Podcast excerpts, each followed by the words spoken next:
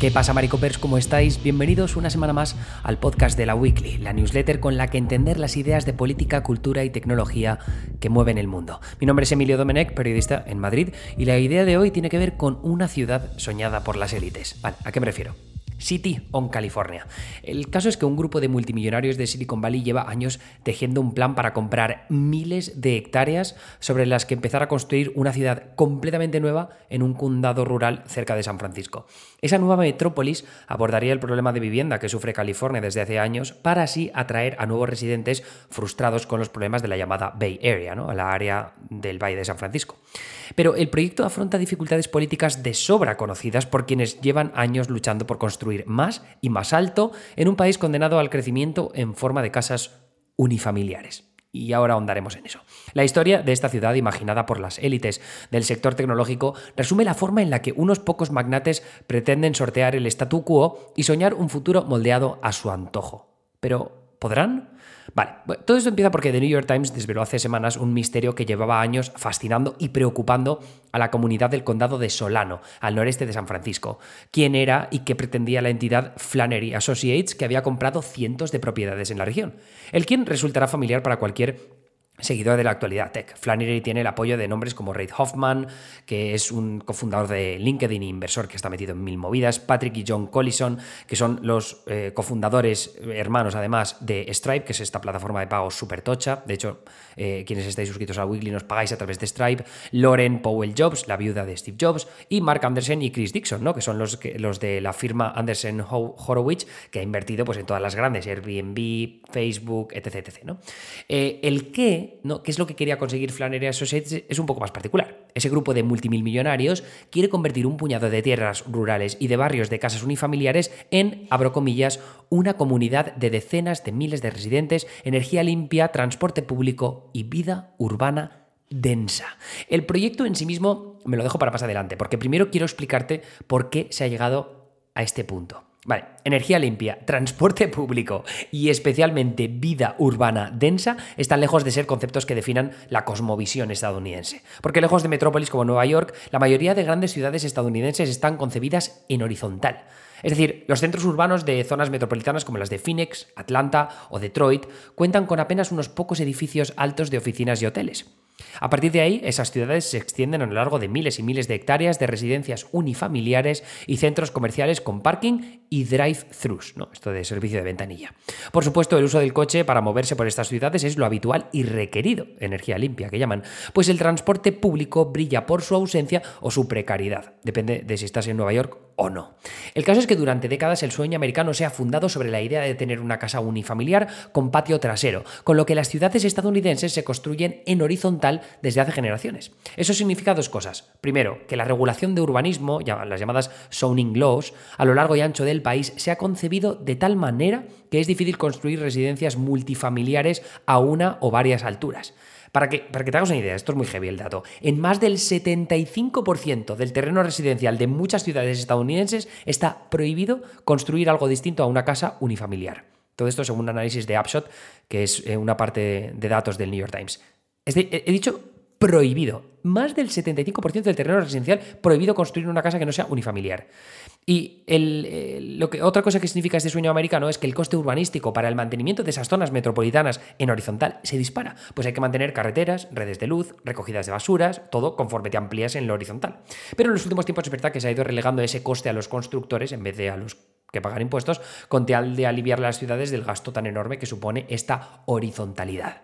Esta concepción de la ciudad estadounidense va más allá del sueño americano. Existen al menos otros dos factores que requieren mención.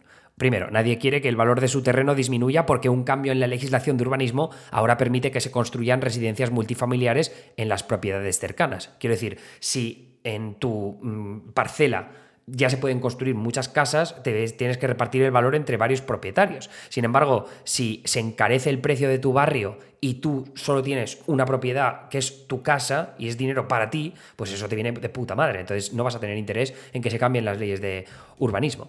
Y luego también es que muchos temen que la construcción vecina de residencias multifamiliares se traduzca en edificios con decenas de apartamentos con más gente con menos poder adquisitivo. Prejuicios no poco influenciados por una mezcla de clasismo y racismo. No temes que vengan los pobres a tu barrio que haya más crimen, no sé qué. Y por supuesto, eh, eso a veces está traduciendo también el racismo de, ah, vienen los negros, vienen los hispanos. Esto es histórico en Estados Unidos. El, el tema es que esa coyuntura ha desembocado en un mercado inmobiliario en el que ya no se construyen casas unifamiliares baratas la demanda está tan disparada que constructores y agencias prefieren construir a lo grande para sacar la mayor rentabilidad posible de esos terrenos exclusivos para casas unifamiliares. Y cuando digo mm, a lo grande digo mansiones. Eso se traduce en una mayor dificultad para comprar una casa, incluso para gente con buenos empleos, lo que relega a muchos al alquiler, expulsa a los inquilinos con menos recursos y satura todavía más el mercado inmobiliario. Y así es más o menos como se llega a una crisis de vivienda como la que está viviendo California en estos momentos. Precios disparados en los centros urbanos y más de 172.000 personas viviendo en las calles. Vale, entonces, volvamos a Flannery. La iniciativa de Flannery se entiende mejor en ese contexto. Ante la incapacidad de las autoridades locales de crear más y mejor vivienda, los magnates de Silicon Valley han dicho, va, vamos a buscar alternativas. Hay ejemplos utópicos recientes, ¿eh? como las comunidades en ultramar que pensaron en el Sea Standing Institute, ¿no? esto de construir casas flotantes tal tope guapas, luego las comunidades marcianas que imaginó Elon Musk, o las submarinas que dibujó el videojuego Bioshock. Y luego están estrategias como la de Flannery, que solo ahora, tras comprar miles de hectáreas muy por encima de su precio normal, dejan claros sus objetivos. La razón del secretismo se debe al N-I-M-B-Y, not in my backyard, no en mi patio trasero. Un fenómeno que prioriza los intereses de los residentes locales por encima de las iniciativas públicas y privadas que pretenden alterar lo existente, sea con nuevas leyes de urbanismo o con una central nuclear. Por ejemplo, te pones una central nuclear al lado y dices not in my backyard, no en mi patio trasero, que te den por culo, no quiero que la construyas, entonces no se hace central nuclear, por tanto no hay energía limpia etc. El tema es que comprando en secreto durante años desde Flannery se ahorraban dinero, pues los precios se habrían disparado si los vecinos de Solano llegan a saber quién les estaba ofreciendo tanto dinero y por qué. Y luego ocultando su objetivo real durante todo este tiempo, desde Flannery ganaban peso en la negociación, pues ahora tienen el terreno suficiente como para llevar a cabo ese qué. En Flannery, de todas maneras, tienen por delante un arduo camino burocrático que incluye paso por las urnas. ¿Por qué? Porque los votantes de Solano deberán decidir si están de acuerdo con cambios en las leyes de urbanismo que permitirían la construcción de una ciudad como la que tienen en mente sus nuevos vecinos. Ahora que saben para qué proyectos se han comprado tantas tierras y quién ha puesto el dinero, quizá las promesas de prosperidad para el condado sean más creíbles o no, depende de si te los crees o no. Lejos del secretismo de los últimos años, el reportaje del Times si acaso ha acelerado la creación de la ciudad imaginada por Flannery y sus inversores. El resultado es California Forever.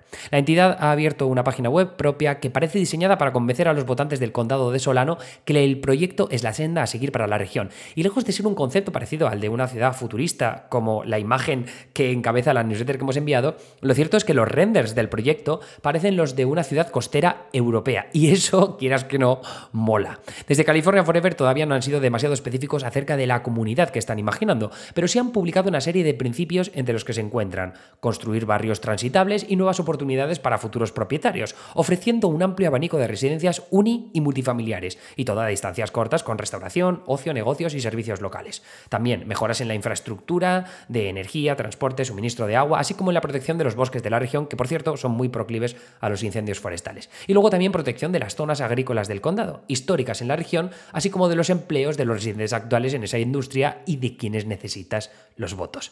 Las premisas de California Forever responden a muchas de las inquietudes que los expertos en urbanismo llevan demandando de las ciudades estadounidenses desde hace años, pero la influencia de los magnates tech en el proyecto también genera desconfianza. Claro que ante la inacción política en gran parte de California, ¿qué tiene Estado que perder?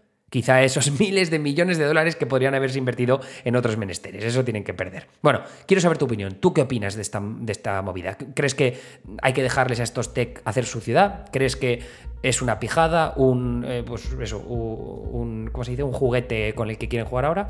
¿O, o te mola? Anyway, me puedes responder directamente al email que te he enviado o si no, en Substack, en laweekly.com, también en el artículo puedes dejar tu comentario. Eso ha sido todo por mi parte. Volveremos eh, mañana con el newsletter de revista 5W y luego el martes otra vez con algo sobre Hunter Biden, que está muy de moda. Un besito y hasta luego.